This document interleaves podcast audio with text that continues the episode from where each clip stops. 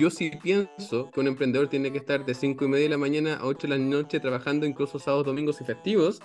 Sin embargo, ninguno de los emprendimientos en los que he invertido en los últimos 3 años hace eso. Me gustaría pensar porque ninguno es un solo founder.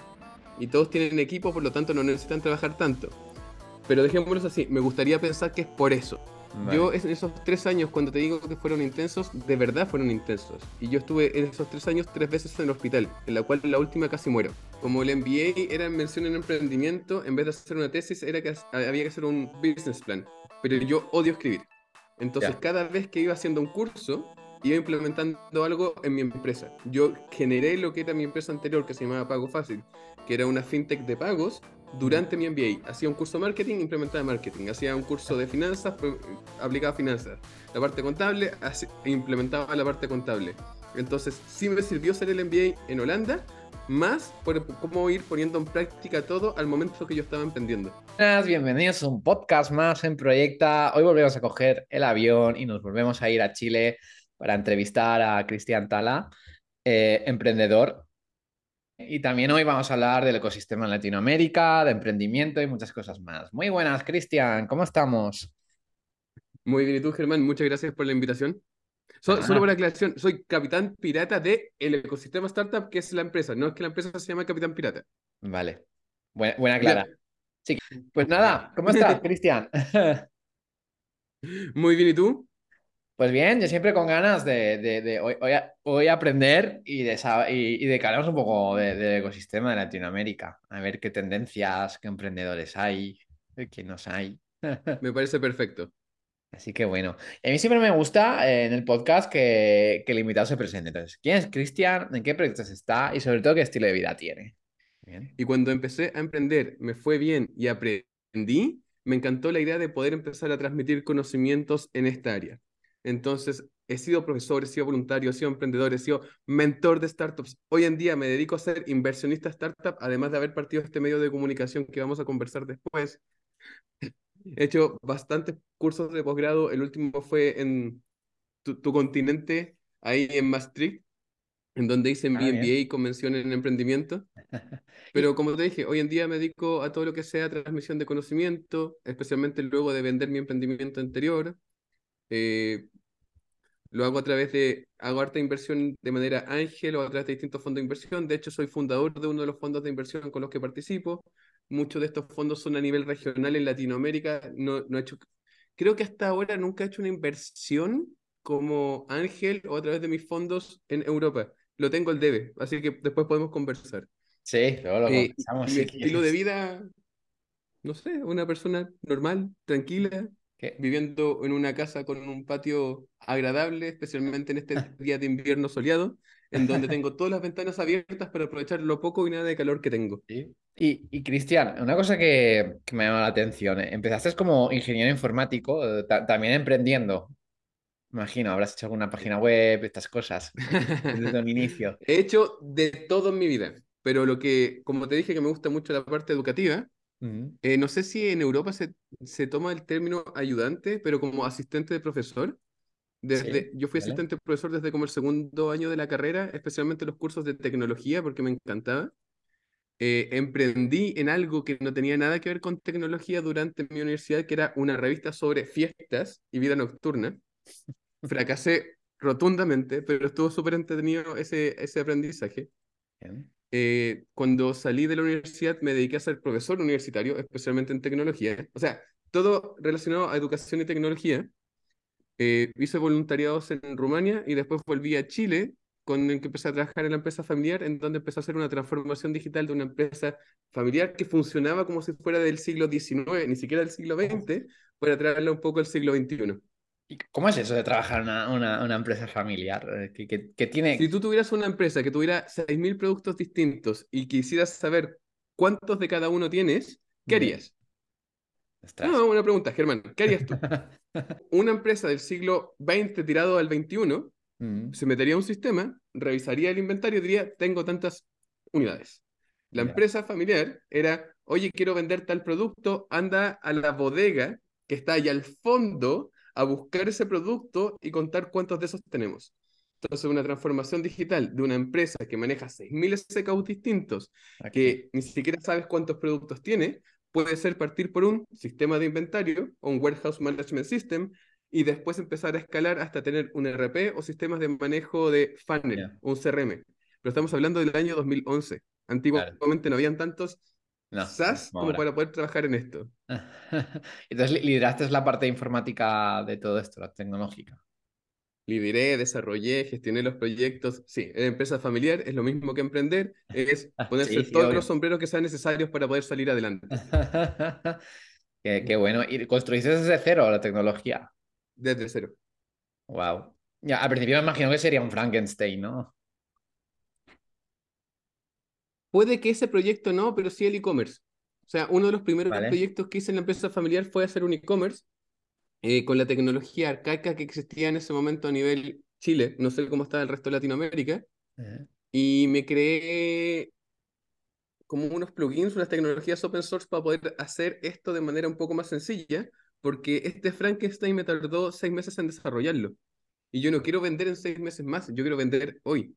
Bueno, tal vez mañana, pero no en seis meses más. Entonces, eso era lo que se demoraba alguien en empezar a vender online en Chile en el 2011, antes de que yo generara estos códigos open source para que la gente empezara a vender. Así que ese sí era un Frankenstein. ¿Y te sirvió de algo eh, aquí en Europa con el MBA a la hora de emprender? Eh, es una muy buena pregunta. Yo soy una persona un poco más pragmática y práctica. Como el MBA era mención en emprendimiento, en vez de hacer una tesis, era que había que hacer un business plan. Pero yo odio escribir.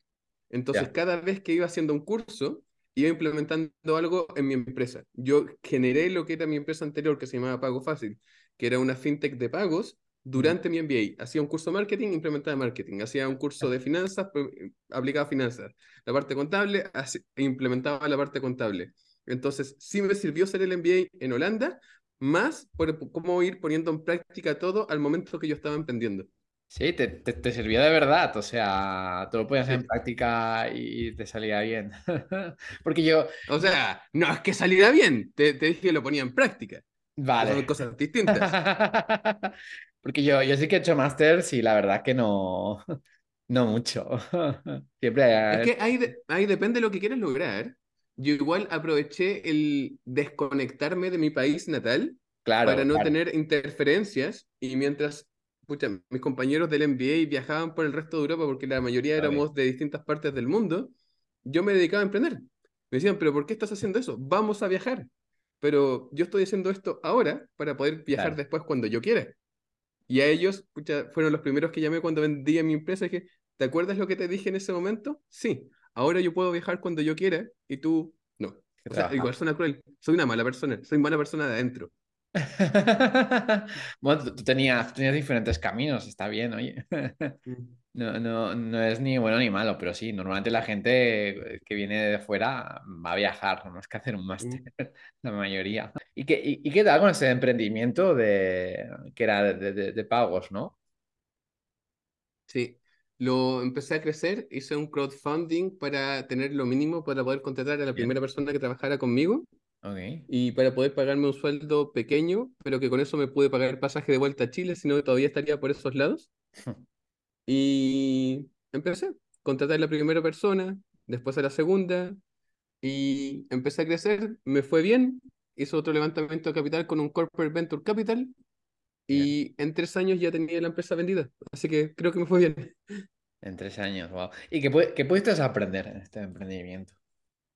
Eh, cuando te digo que son tres años, suena como si fuera poco, sin embargo, es un crash course.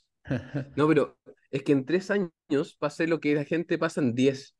O sea, no es que no haya, es que me haya saltado alguna etapa, las pasé todas. Entonces, cuando me preguntas sobre el aprendizaje, aprendí todo, desde la parte socio, la parte societaria, los levantamientos de capital, con quién levantar capital, cómo hacer crowdfunding, cómo hacer corporate venture capital, cómo gestionar un equipo, cómo gestionar los equipos de desarrollo, cómo hacer una estrategia de crecimiento tecnológica. Germán, te lo juro, pasé de todo.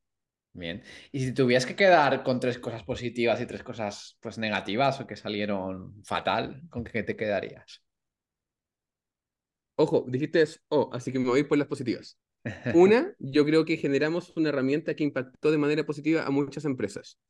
Eh, de hecho, en, durante el periodo de pandemia estuvimos trabajando con más de 6.000 empresas que eran clientes de nosotros, con los que ayudamos a que no quebraran durante pandemia, porque en vez de estar vendiendo solamente de manera física, estaban vendiendo online. Y me dediqué junto con el gobierno del país a generar cursos y tutorías para que la gente pudiera hacer la transformación digital que necesitaba para sobrevivir. Entonces, uno, creo que generamos un impacto súper grande. Dos, generamos un precedente para que otras startups también creyeran que era posible generar tecnología escalable. Y tres, hoy en día, gracias a todo ese conocimiento, ese conocimiento se está transmitiendo a nivel regional en algo que creo que mejor vamos a hablar después. Vale. Y, y a día de hoy sigue la, la startup esta o la empresa o la alma al menos. Eh, la verdad es que sí, solo que no como me gustaría. Cuando yo vendí la empresa, la vendí a un corporativo y el corporativo no. Sí, era. y hay, sobre todo, hay, corporativos que, que, compran la, que compran la idea o la startup demasiado, de, demasiado pues, novata y, y, al final no le dio ese tiempo suficiente y la cierra. Y es una pena a veces.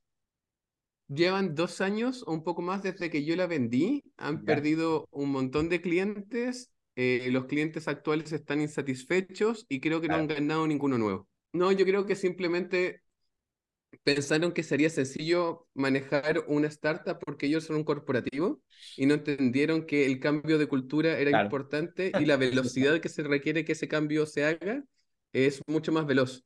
Entonces, tenían una startup pensando como corporativo y un shock cultural enorme. Y después de vender tu, tu primera startup en tres años, ¿esto te sube el ego, Cristian? Eh, uno creería que sí, sin embargo, entre aprendizaje, entre porrazos, entre todo, igual tuve suerte no de vender, sino de sobrevivir. Yo en esos tres años, cuando te digo que fueron intensos, de verdad fueron intensos. Y yo estuve en esos tres años tres veces en el hospital, en la cual la última casi muero. Entonces me encantaría decirte que me sube el ego a nivel Dios, pero también me siento como un estúpido, porque debía haber partido con un mejor equipo, debía haber partido con socios, debía haber partido de otra manera una manera que me gustaría que estoy traspasando conocimiento para que emprendedores nuevos lo hagan de mejor manera de la que lo hice yo. Entonces, yo no te estoy transmitiendo conocimiento de haberlo hecho bien, te estoy transmitiendo conocimiento de cómo lo hice mal para que no te equivoques de la misma manera. Vale. ¿Y cómo, y, y cómo si volvieras al pasado, cómo hubieses evitado eso, ¿no? De, de irte no, es que ya es una pregunta capciosa, porque si por ejemplo digo que estuve muy solo, hubiera partido con un equipo. Eh, hubiera partido con al menos dos cofundadores. Pero puede, haber alguien que esté en la misma situación y no sabe cómo salir, ¿no? Y tú ya has pasado por ello. Eh, a los que yo conozco que están en la misma situación que yo, pero en una etapa un poco más temprana, no quieren conseguirse socios porque primero han tenido problemas con socios anteriores. Y a ellos les digo, oye, pero tú tienes una pareja ahora? Sí. ¿Tuviste pareja antes? Sí. ¿Dejaste buscar pareja? No. Entonces, ¿por qué estás dejando de buscar socio que te pueda ayudar a salir adelante? Es que tuve problemas anteriormente. Ya, pero también tuviste problemas con tu pareja y no dejaste de tener pareja. O sea, sigue siendo una falacia. Si tú quieres salir adelante, lo más probable es que no puedas lograrlo solo y tienes que buscarte el equipo que tú necesitas o que la empresa necesita para poder lograrlo. Y eso no todos lo hacen, independiente de las razones. La razón más frecuente es, es que no me quiero diluir. Pero ¿de qué te sirve tener más porcentaje de una empresa que vale cero? 100% de cero sigue siendo cero. Las primeras, las primeras etapas eh, es lo que pasa. Te, viene el sueño, pero, pero es lo que vale, ¿no? Entonces. Sí. es un poco. y además, no, no todos entienden que hay que no dormir, o sea, que es difícil, que hay que. Hay más sudor y sangre de lo que en general uno está acostumbrado en una corporación o como empleado. Sí, sí, sí, sí. Sí, de verdad, de verdad que hay mucho, hay mucho sacrificio y también muchas responsabilidades, ¿no? Sobre todo cuando se te acaba la caja. Sí. que no sé, bueno, me imagino te habrá pasado, ¿no? Un montón de veces. Yo no sabía cómo pagar los sueldos a final de mes. Entonces me tenía que poner creativo porque me di cuenta que gastando un poco más en marketing, eh, tenía más plata y me llegaba más dinero en ese mes con lo que alcanzaba de pagar los sueldos, pero no tenía plata para hacer marketing. Entonces lo pagaba con la tarjeta de crédito. Entonces la tarjeta de crédito la pagaba al final del mes siguiente. Por lo tanto, generaba plata pagando el marketing con tarjeta de crédito para pagar los sueldos en este mes. Eso es lo bueno de un emprendedor. Un emprendedor se pone creativo, no tiene excusas, busca soluciones. Bueno, no, no todos tienen ese mindset, eh, Cristian. Sí, sí tengo que escribir un blog post sobre el mindset emprendedor, porque ya me ha pasado mucho que yo estoy esperando que la gente se ponga Sí. creativa para Bueno. o, eh, cumplir las metas y no siempre es así. Yo, yo, yo, yo, no- yo, yo no sé en Chile, pero aquí, aquí en España hay grandes aceleradoras, ¿no? Que, que hay como 300 startups, ¿no? Y a veces este tipo de, de lo que tú dices, ¿no? Ese mindset no lo tienen. Vas, vas, Yo creo que eso es culpa de la aceleradora, ¿eh? O sea, Sí. entre más Sí. plata tienes, más dinero tienes, menos creativo te pones. sí, sí, porque vas a hacer aceleradora un viernes y no hay nadie. Y se Nadie. supone, y se supone que es una aceleradora de emprendedores. A veces, Ya, pero igual hay distintas generaciones. Yo sí pienso que un emprendedor tiene que estar de 5 y media de la mañana a 8 de la noche trabajando incluso sábados, domingos y festivos. Mm. Sin embargo, ninguno de los emprendimientos en los que he invertido en los últimos tres años hace eso. Me gustaría pensar porque ninguno es un solo founder y todos tienen equipo, por lo tanto no necesitan trabajar tanto. Pero dejémoslo así, me gustaría pensar que es por eso. en un mundo de Yuppie. En- ah, asumo que eso es un mundo imaginario, pero ok, perfecto, en un mundo de Yuppie. Sí, es verdad, es verdad. Eh, hay gente que no, no está, pa- no está...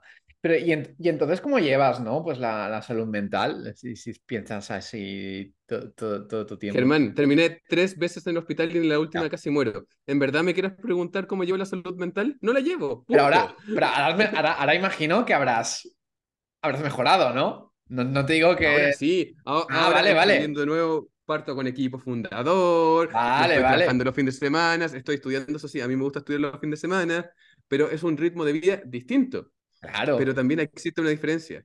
La inyección de capital de mi nueva startup la hice yo. No tuve que salir a levantar capital, porque como me fue bien antes, en vez de estar solo invirtiendo en startups que no son mías, invierto en una startup que es mía. La situación es distinta. La, la, la relación es completamente diferente. Bien. Lo cual igual es malo porque mis otros co-founders me ven como dinero más que como founder, pero esas cosas que pasan que tienen que ir cambiando durante el camino. Vale. ¿Y tú, ¿Y tú cómo los contagias para que no te vean como dinero? Eh, con metas extremadamente ambiciosas y con muy bajo presupuesto. Me encantaría decirte que hay otra manera, pero al final es eso. Es como nos podemos creativos con poco presupuesto para poder llegar a una meta estúpidamente grande. Ok, ok, ok. Y, y ahora, volviendo ahora al presente, aparte de- del ecosistema de startups, eh, ¿estás en otros proyectos? Es una buena pregunta. Yo soy dueño, o soy cofundador de un fondo de Venture Capital, Vale. además de dueño de esta startup, y soy aportante de cinco fondos de Venture Capital más. Entonces, algo de relación con el ecosistema de emprendimiento tengo. Vale, es- ti- tienes un, un venture, bueno, ti- tienes un fondo de inversión entonces. Entonces, Tengo un eh, fondo de inversión. entonces, Cristian, en, en- en este fondo de inversión sois agnósticos, eh, ¿qué, qué- qué es lo que buscáis normalmente?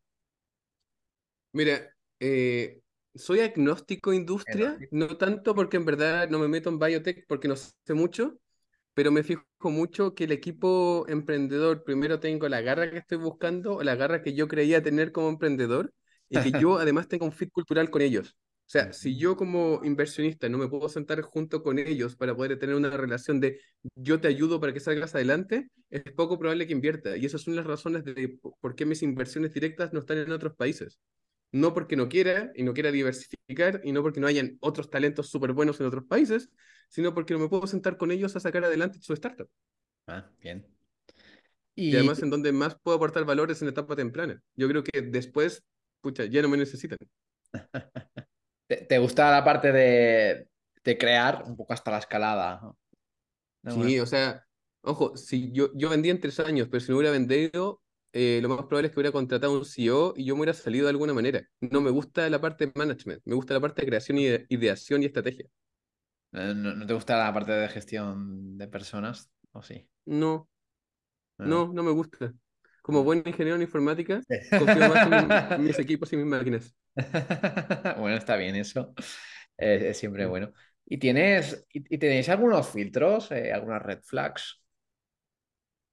Eh, tengo un montón, desde los sueldos del equipo hasta cuán involucrados están con el, el producto en vez del problema. ¿Vale? Al final, cuando estás enamorado del producto, en vez de lo que estás tratando de solucionar, es un red flag increíble. Eso nos pasa generalmente a los que somos con background tecnológico y no tenemos un background comercial. El producto es tan maravilloso que creemos que todo el mundo lo va a comprar y vamos a escalar en un 100%, pero la realidad es que los unicornios o los mejores productos no son, o sea, las empresas más rentables no son los mejores productos. Ya. ¿Y, y invertís en, en fase idea o, o- o que ya No. tiene que ten- tener métricas y estar un poquito rodado la, la startup? Es exactamente un poquito rodado y al final no es porque no quiera invertir en fase idea, ah, en verdad no quiero invertir en fase idea, pero porque como background tecnológico encuentro que es tan fácil generar un MVP que si no llegas con un MVP, lo encuentro hasta una falta de respeto. Un, un MVP puede ser hasta con Google Docs, con Google Forms. No, no- al, al menos inténtalo. Claro, O sea, algo se puede hacer. No, no llegues y digas, es que no tengo el socio tecnológico. Invéntate uno. Contrate a alguien. Págale 5 dólares en fibra a alguien para que haga alguna maqueta. No sé. Sí, sí, totalmente de acuerdo. Esta gente que viene con a veces me vienen a mí, eh, que soy podcaster, para que conozca inversores, lo que quiera, me vienen con, con, con PDF y yo le digo, tío, al menos intenta, intenta venderlo a tus amigos, haz la triple F, o, o, o si no, Sí, intenta autofinanciarlo en algo que seas bueno, eh, tu startup, siendo consultor, ¿no? Que muchas lo hacen y luego hacen un SaaS, ¿no? sí. Y es... A, a- a eh, mí me gusta para invertir que haya invertido su familia y amigos antes, porque si ellos Claro. no creen en ellos, Eso, es- eso es un hito Pucha, que, eso- que valora es el, hito. el- el inversor, ¿no? Yo siempre, Sí. yo siempre, yo siempre lo digo, y si, si no tienes nadie, ¿no? Porque no estás en el ecosistema o lo que sea, pues invéntatelo tú de alguna forma antes de crear la startup y luego autofinanciate al principio. Y cuando ya tengas métricas y 100% lo que acuerdo. sea, ves al inversor. Yo siempre es lo que le digo. Algunos me dicen gracias, chao. Y yo, bueno, vale, bueno, no me he dicho mi discurso. Ah, al, menos, No, pero... está perfecto, es así. Eh, sin duda, ¿no? ¿Y, cua- y cuántas startups habéis invertido y qué, qué, qué ticket? Oye, perdí la cuenta. Lo que pasa es que en la el. Venture del que participo, Ya. llevamos siete desde el año pasado, pero los tickets son de 200 mil dólares. Sin embargo, como Ángel, nunca me he pasado de los 20. Pero también de los Venture Capital de los que participo, cada uno de ellos puede tener 10 o 20. Entonces, de manera indirecta, yo sobrepasé los 50 es un montón. Sí, wow, más de 50 entonces. Sí. O sea, puedo hacer la lista, tratar de hacer... La voy a hacer, la voy a hacer en algún momento y te la voy a enviar. Y Cristian, volviendo, vol- vol- volviendo a la entrevista, ¿qué, qué casos de éxito ha- ha- habéis tenido, si habéis tenido alguno en, en el Venture? La verdad, no tengo, porque es un venture nuevo. Me encantaría ¿Cuánto decirte que tengo que lo tienes? exits. Lo fundé a principios del año pasado. Vale. Entonces, la realidad, mi inversión más vieja tiene un año y medio y mi inversión más joven tiene una semana. Entonces, me encantaría decirte que ya tengo un caso de éxito. O sea, les está yendo bien, estoy súper contento, Bien. pero éxito es una palabra fuerte. Éxito Claro. para mí es que ya se venda sobre 10 o 20 veces el valor original.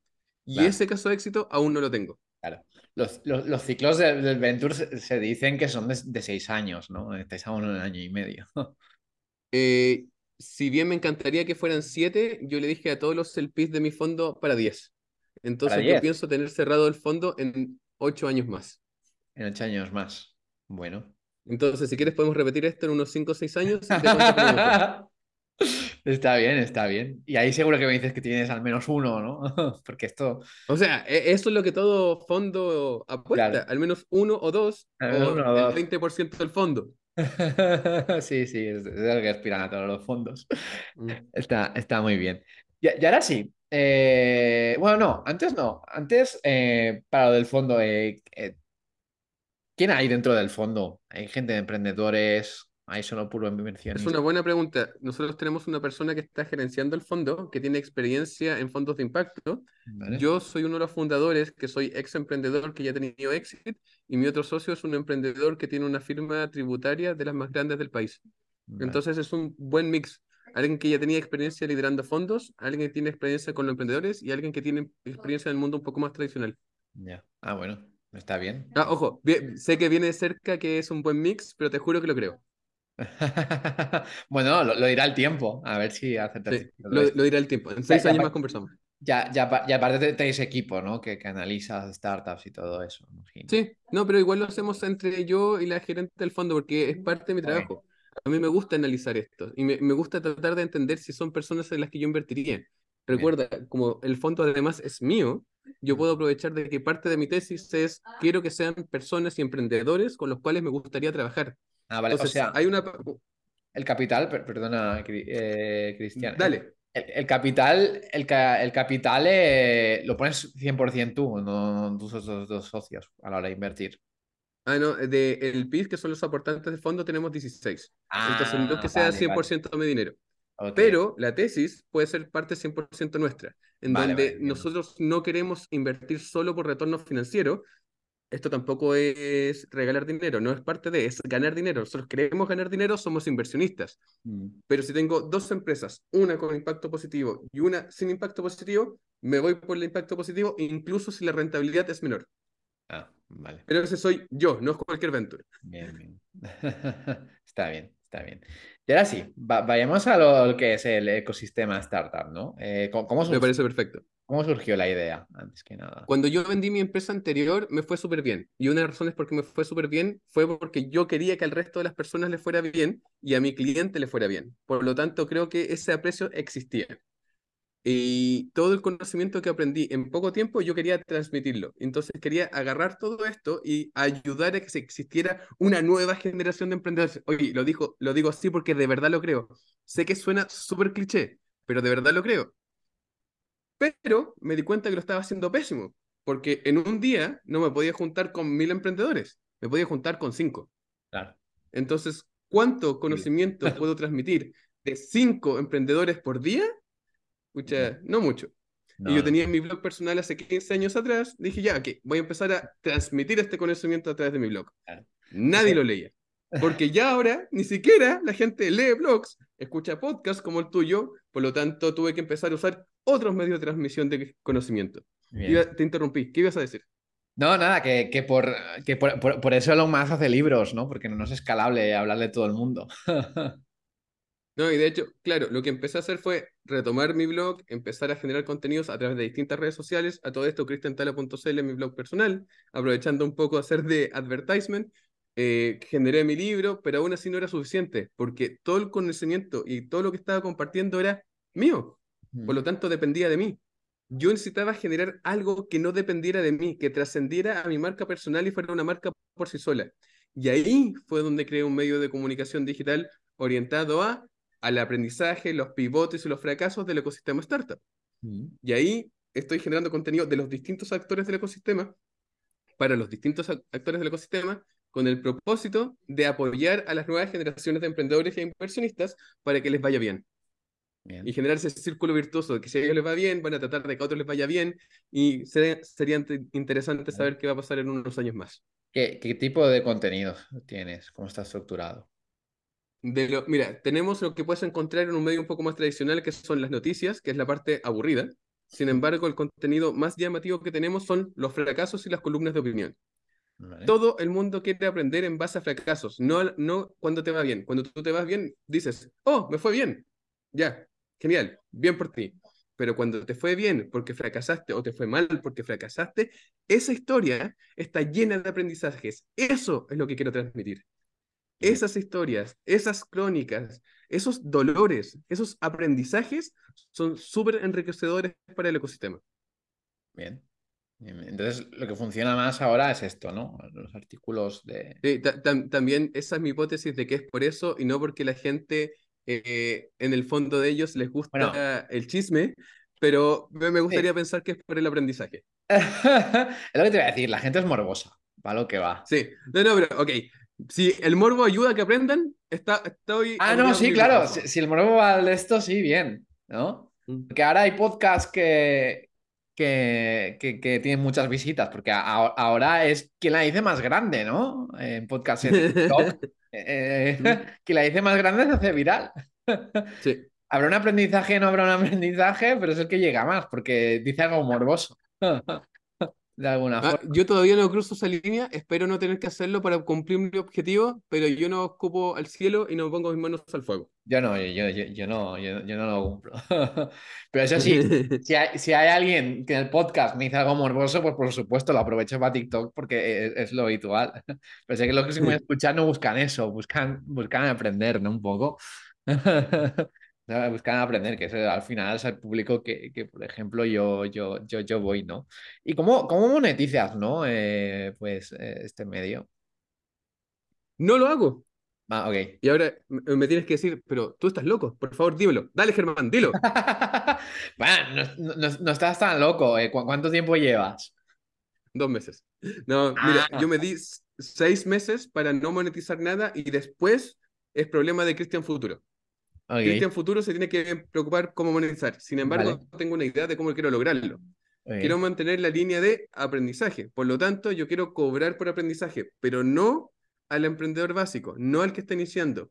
Todo el conocimiento para que tú puedas partir tu startup tiene que ser gratis. Al menos esa es mi tesis. Sí, sí, sí. Entonces yo le voy a cobrar a los que tengan plata. ¿Quiénes son los que tienen plata? El emprendedor que ya le fue bien, al mentor y al inversionista. A ellos yo les voy a cobrar por contenido, por capacitaciones, por certificaciones. Al resto no. Vale.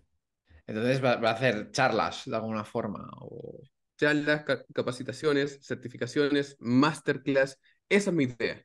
Pero recuerda, es una idea. Podemos hablar de nuevo en seis meses y me dices, No, obvio. ¿cómo te fue? Obvio, obvio. Como, como buen emprendedor puede pivotar eso. Sí, O puede pivotar en una escuela, ¿no? O algo así, pero bueno. claro, una universidad. ¡Ay, qué entretenido sería tener una universidad! Ya, pero Eh, eso lo podemos conversar después.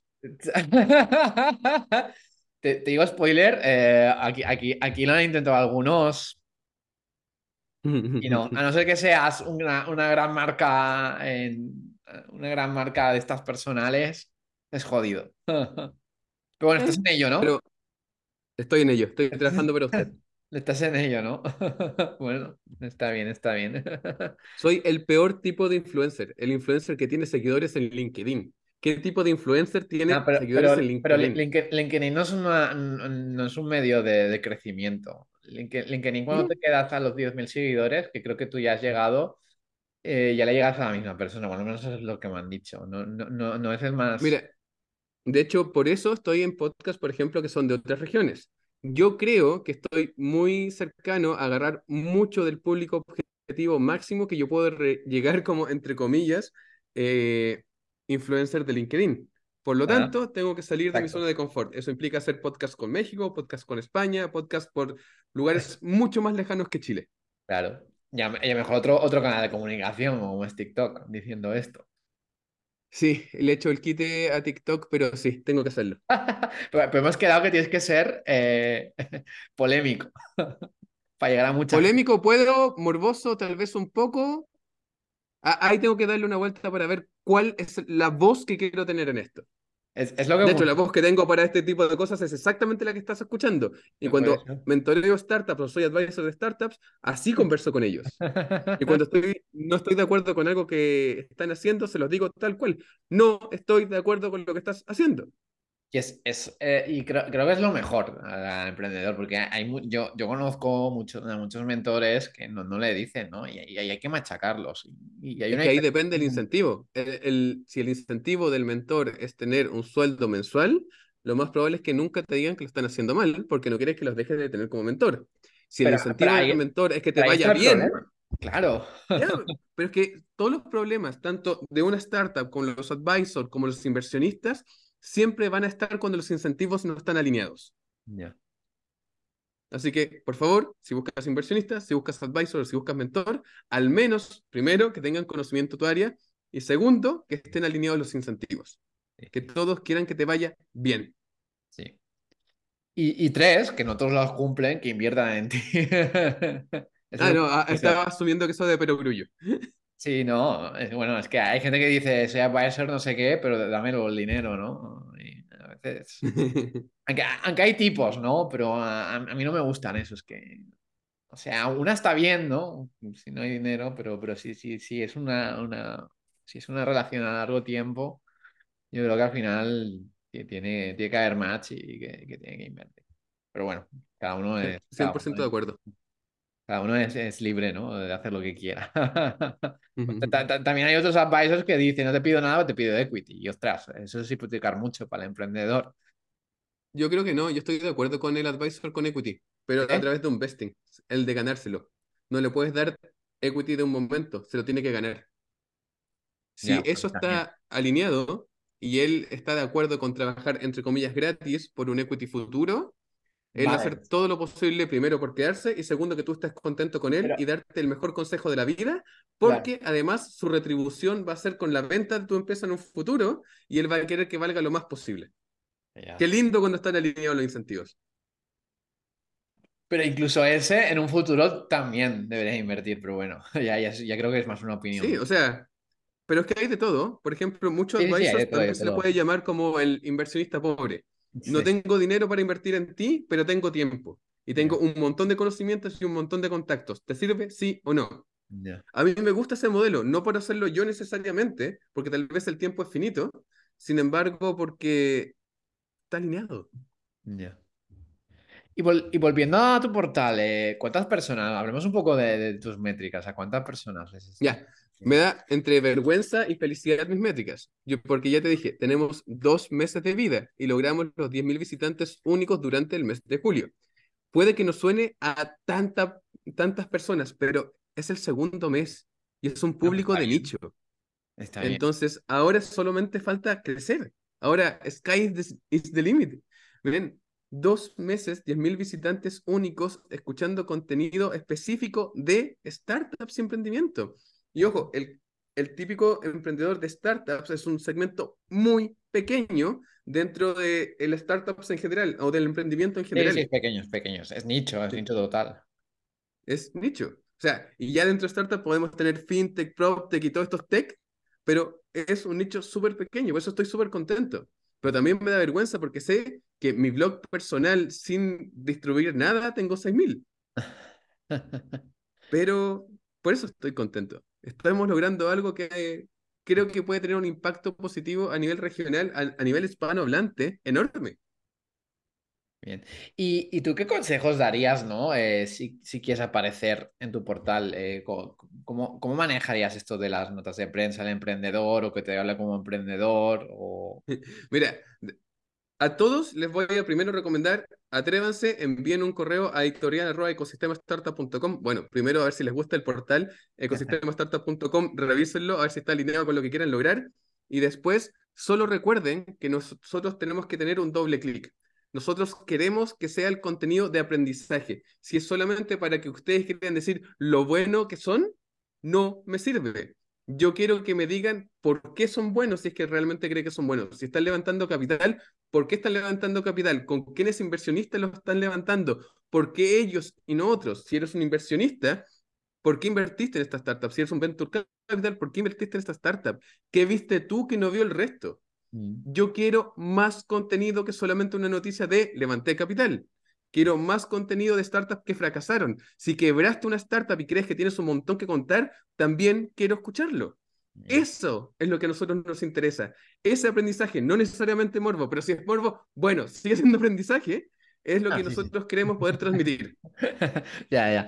Nos pasa un poco con el morbo, pero, pero sí, sí, sí, se entiende, se entiende. Se entiende. ¿Y podrías dar eh, un ejemplo de, alguien que, que, explique sus fracasos y de alguien de, contenido, ¿no? De, lo que tú quieres, que ya, ya, lo tengáis en el portal? Hay una startup que quebró hace bastantes años, de los cuales yo fui un inversionista. La empresa se llama Manga Corta y quebró por mala gestión. No porque el producto fuera malo, no porque el mercado fuera chico, el mercado estaba en crecimiento, era un producto que se quería, fue mala gestión. Y es uno de los artículos que más visitas tenemos en nuestro sitio, porque tenías todo a tu favor para que seas una startup exitosa y, fallaste. ¿Cómo rayos logras fracasar una startup siendo que tienes todo? Tienes inversionistas, tienes dinero, tienes un buen mercado y tienes un buen producto. Suena difícil, ¿no? Sí, bueno, bueno él lo logró. Y ese aprendizaje le sirve a bastantes para que no le vuelvan a ocurrir. Y si te vuelve a ocurrir porque te puede pasar, ya sabes que te puede pasar y puedes estar prevenido. O si te pasa y no sabes qué hacer, pucha, ya, esto ya pasa, es normal, siguiente, punto. No te vas a echar a morir por eso. Y por el otro lado, otro tipo de columnas de opinión que tenemos, que son de las más leídas, es cuando un venture capital dice, ¿por qué invertí en esa startup? Porque yo si quiero salir a levantar capital, necesito saber qué es lo que se está esperando de mí. Y si lo de mí es primero que tenga un equipo de al menos dos o tres fundadores y yo soy una persona sola, pucha, tal vez es algo que quiero solucionar. Si es que quiero que, si este tipo de inversionista está esperando que al menos estén en dos países, ok, y estoy solo en uno, adivina qué es lo que tengo que hacer. Pero yo no puedo cambiar lo que yo no sé que, tengo que cambiar. Y por eso tengo que leer este tipo de artículos. Así que ahí tienes los dos ejemplos que querías. Uno de fracaso y uno de razón de inversión. Bueno, yo, creo que lo has dejado claro, ¿no? Ahora, ahora que te escriba la gente. Recordar, editorial arroba ecosistemastartup.com. Genial, entonces dejas el mail y todo ya para que te escriban. Prepárate. Ahora veremos cuántos se atreven a escribirnos que tengan realmente una historia buena que contar. Claro, Tú serás el filtro, ¿no? De momento eres tú, ¿no? El filtro. Ah, no, la editorial. Tengo una cofundadora que se encarga de la edición y la parte editorial y la de contenido, que cuando ya el contenido se escapa a lo que ella puede manejar, ahí viene conmigo. ¿Y, viene, del mundo startup, eh, tus editoriales? No, ella viene del mundo editorial. Ella trabajó en revistas como Forbes, América Economía. O sea, viene del medio de comunicaciones. Y entonces, ¿cómo, cómo filtra entonces, no? Bueno, ah, tiene un muy buen cofundador que le ha enseñado un montón sobre este ecosistema en los dos meses que lleva trabajando. Ok, está bien eso, está bien, está bien. Y, y tenemos tres personas escribiendo, tenemos tres periodistas. O sea, al final, lo que más fuerte tenemos es generación de contenido. Bien. ¿Cuánto contenido lanzáis al día? Estamos sacando siete notas auténticas al día, que es más de lo que hace un medio tradicional, que esté hablando de este tipo de cosas más. te recomiendo a ti y a, los que nos escuchan que escuchéis el podcast del portal de Marketing for E-Commerce, ¿no? Que tiene ah, y, también del, del podcast del ecosistema startup que está muy bueno. Sí, que yo, yo, recomiendo porque, porque también dice un poco, ¿no? Eh, también, también eh, pues como, como, como, lo, como el vuestro, ¿no? Que, que ellos que, lanzan 15, 15 posts al día, ¿no? Claro, tienen 200.000 eh, visitas cada mes, ¿no? Porque... ¿Sabes qué? Yo igual creo, y esto es parte de la tesis que tengo que probar, que nosotros estamos con 7 al día hoy para empezar a generar tráfico, para generar SEO, para generar reputación de marca, generar autoridad de dominio, pero no sé si necesitamos hacer 7 o 8 cuando ya tengamos 100.000 visitas únicas. Eso es algo que tendrá que averiguar en un futuro. Claro. Bueno, pero eh, ellos tienen un nicho más grande, ¿eh? también hay que decirlo. El marketing ocupa más, más espacio. o sea, es que las Siete posts de contenido de ecosistema startup al día, igual es un montón. Sí, sí, sí, sí. Y hablemos, hablemos de ecosistema, ¿no? Eh, ¿Cuáles son las principales eh, startups que, hay que seguir en Latinoamérica para, para que nos escuche? Ya, mira, aquí dejé anotado porque sabía que me ibas a preguntar esto para hacer un poco trampa, pero aquí tenemos que dividir. Hay las que tienes que conocer sí o sí, porque son los unicornios que tenemos, algunos de los unicornios que tenemos en Latinoamérica, que es partiendo por Mercado Libre, por Nubank, por D-Local, por Rappi, por Cornershop, por Notco y Betterfly. De hecho, a Betterfly los entrevistamos recién y la entrevista está en el sitio por si lo quieren revisar. Está la chilena, ¿no? Eh, Betterfly. Sí, Betterfly es startup chilena. Un primer unicornio social de Latinoamérica, con impacto social. Así que e, e, esa entrevista está muy buena. O sea, sé que viene de cerca la recomendación, pero es una es una entrevista muy buena. Pero también tienes que recordar que soy inversionista en startups. Entonces, además de las típicas para recomendarte que son los unicornios, obviamente te tengo que recomendar empresas de mi portafolio. No para hacerles publicidad, porque yo de verdad creo que les va a ir bien. Entonces son razones distintas. Incluso están en algunas en mi libro. Por ejemplo, Bancame, que está haciendo lending para personas. Tengo empresas como de marketers y de influencers como Pinup, tengo una empresa de retail tech para restaurantes que se llama Wigo. Tengo empresas de educación y tecnología como lo que es Desafío Latam, que hace bootcamps para personas con impacto social. O sea, en verdad están buenísimas las startups que estoy invirtiendo. O sea, al final hay startups que tienes que conocer sí o sí a nivel regional para entender más o menos cómo funciona Latinoamérica. Pero no olvides que también tenemos startups que todavía están naciendo y que sería bueno que tuvieras en tu radar. Bien. Y hablemos ahora, también tienes podcast, ¿no? Eh, Sí. ¿Te lo abriste hace más tiempo o igual en paralelo con, con las El redes? podcast lo debo haber abierto a finales del año pasado, pero estaba muy inconforme con el resultado, así que lo dejé votado. ¿Por qué? Pero porque como yo quería transmitir de cono- conocimiento de startups y no conocía mucha gente que quisiera apoyarme en esto, eran emprendedores haciéndome preguntas a mí y era un Ask Me Anything. Pero quedaba como que yo supiera todo y está lejos de ser la verdad. Al contrario, yo quería transmitir conocimiento no necesariamente solo mío, sino de otros. Entonces, mis primeros dos capítulos del podcast sonaba demasiado pedante incluso para mí. Vale, vale. Entonces, em- O sea, ¿e- ¿eras tú hablando o, o- o tenías gente? era yo hablando. Vale. Entonces era un monólogo horrible. Me mandaban las preguntas en audio las startups y yo las ponía dentro de la edición. Uy, no, no, suena mal eso. Eso- bu- te estoy diciendo que no me gustó. O sea, eh, que, que creas que suene mal es porque sonaba pésimo.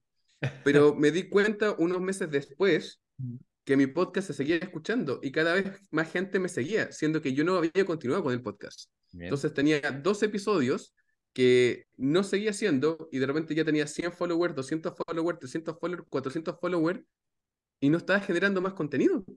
Vale. Entonces dije, ya, ok, hago una introspección, qué es lo que quiero lograr, cómo lo quiero lograr y sigamos con este podcast. Entonces el capítulo 3 del podcast habla un poco del pivote que estaba haciendo. Ahí el cuarto ya es el primero que es sobre un contenido con, una, con un invitado. Bien. El quinto creo que es el primero que además tiene video y ha sido evolucionando con el podcast hasta lo que está hoy en día, que es algo muy, muy bueno. De hecho, la próxima semana vamos a lanzar uno de startups con impacto y, eh, y ahí estoy hablando con el fundador de Carun, que es una empresa que tiene muy buen impacto social. Bien. Y ahí estamos tratando de, de desmitificar ¿cuál- eso de una empresa. ¿Cuál es el ¿Mm? enfoque ahora del podcast?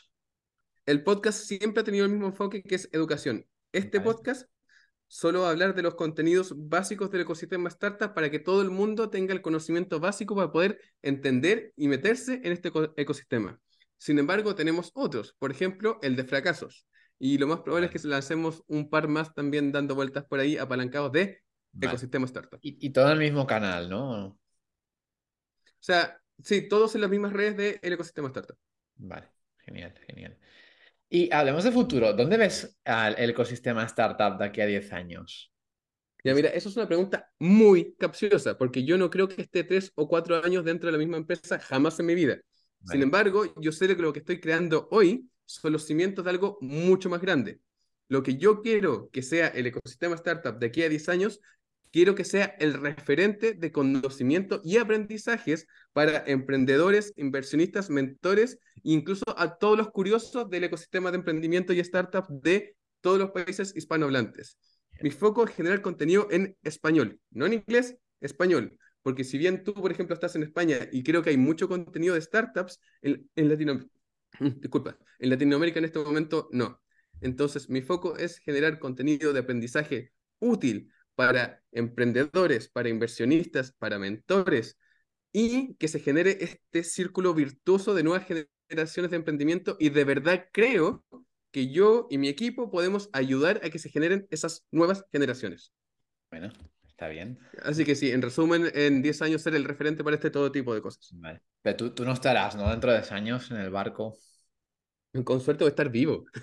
Así que ahí, bueno, no voy a descubrir el cielo, quizás vaya a seguir tal vez con un puerto directivo, pero yo quiero hacer crecer esto a más no poder y que la parte de management se encargue alguien más. Yo, yo ya te dije, a mí me gusta crear, me gusta la estrategia, me gusta la idea, la ideación, me gusta la generación del producto. El management no es lo que me apasiona. Bien, bien, bien, bien. Está bien. Y ya, veamos una última pregunta de- del podcast, eh, Cristian. Eh, ya, ya es más libres. ¿Qué des? Otro consejo, eh, un podcast, un libro que te haya ayudado a ti. Hoy, de hecho, hay uno del chico de Moss que leí hace poco y creo que su trayectoria es muy parecida a la mía, que se llama Lost and Founder, que me gustó mucho. Obviamente, el Lean Startup, creo que la primera vez que lo leí fue hace 10 años atrás, lo leí de nuevo este año y lo encontré totalmente distinto. Si eres una persona de tecnología, me gusta eh, The Phoenix Project y The Unicorn Project, que son más relacionados a tecnología sobre startups. cómo armar todos tus equipos de desarrollo para poder salir adelante de una manera como una novela. Y obviamente, que es el último libro que me leí, eh, The Hard Things About Hard Things. Que creo que me ayuda mucho a darme cuenta que muchas de las decisiones que he tomado en mi camino emprendedor han estado correctas, independiente que la gente me haya odiado por tomarlas. Ah, ojo, eh, ser emprendedor, especialmente ser el CEO de una startup, no te va a hacer muchos amigos. Y tienes que acostumbrarte que no estás en el rol de autoridad de una startup para ser amigos, sino para llevar el propósito de la startup a donde quieres que llegue. Sí, sí, sí. Hay, hay, hay muy gente mala en el mundo startup. aunque, aunque no, se, no se cuente mucho, pues, pero hay mucho tiburón también. En este, hay mucho tiburón. En este ecosistema que les da igual un poco pues, los, valores. Pero también hay gente buena, ¿eh? También no, no, no, es que sean ahí todos tiburones, pero también hay, gente, gente buena y magnífica. Pero a veces sí hay que cumplir objetivos, pues se tiene, tiene que hacer cosas. hay emprendedores que tratan de estafar a Ventures y Ventures Capital que se comprometen a dinero que nunca van a entregar. Así que eso puede ser un podcast totalmente distinto. Sí, de eso, de eso hablaríamos. Emprendedores que, que, que, que, se inventan los decks. sí. inventan un producto que no existe y levantan billions. Ya, ok. otro programa. Sí, y que también, y también se inventan las métricas. Y inversores. Ah, oye, se me olvidó recomendarte mi libro. O sea, obviamente te recomendé libros que he leído, pero por favor que lean mi libro. Se llama La inversión en startup. Lo pueden encontrar en Amazon de manera física y virtual. Vale, genial. Pues nada, Cristian, ha sido un placer. Antes de despedirnos, eh, ¿cómo te puedes encontrar a ti? Eh, bueno, redes sociales los, he llegado haciendo, eh, página web y todo los, he llegado diciendo durante todo el podcast, pero lo puedes volver a repetir si quieres. Mira, la verdad, yo soy una persona, entre comillas, bastante pública. Tengo, creo que de todas las redes sociales, excepto Mastodon y otras. Sin embargo, en Instagram me encuentras con Cristian Tala Sánchez, en TikTok como Cristian Tala Sánchez, en LinkedIn como Cristian Tala Sánchez, mi blog personal como cristiantala.cl y obviamente en el ecosistema startup como ecosistemastartup.com.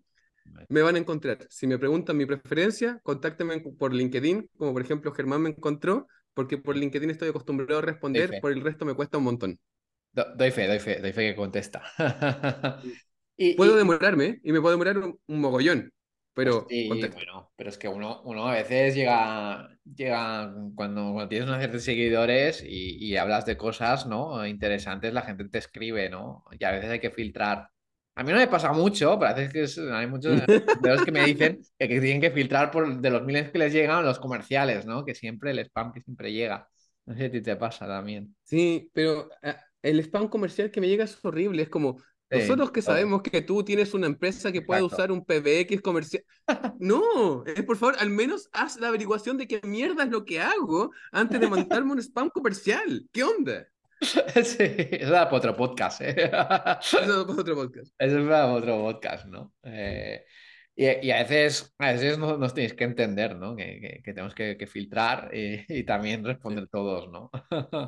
Exacto. Y es una tarea que hago diaria, porque si no se me acumulan se me un montón. no, pero por ejemplo, la razón de que yo no contesto mucho en las otras redes sociales es porque yo tengo a alguien que me ayuda con las otras redes sociales, o si no me vuelvo loco. Entonces, la única que yo contesto de manera personal es LinkedIn, porque tengo gente que me ayuda en TikTok e Instagram. Bueno, qué bueno, qué bien, qué bien, qué bien. Pues nada, eh, Cristian, eh, ha sido un placer que te pases por el podcast. Eh, seguiremos a ver hacia dónde va, ¿no? Pues tu, portal, a ver lo que se transforma, ¿no? Porque has empezado dos meses y, todo, todo, el mundo casi siempre de hoy ya sabe qué pasa, ¿no? Cuando una idea ha empezado hace dos meses, que cambia radical a veces, ¿no? O a veces no, quién sabe, ¿no? Pero bueno. Hermano, hace tres meses éramos tres socios, hoy día somos dos.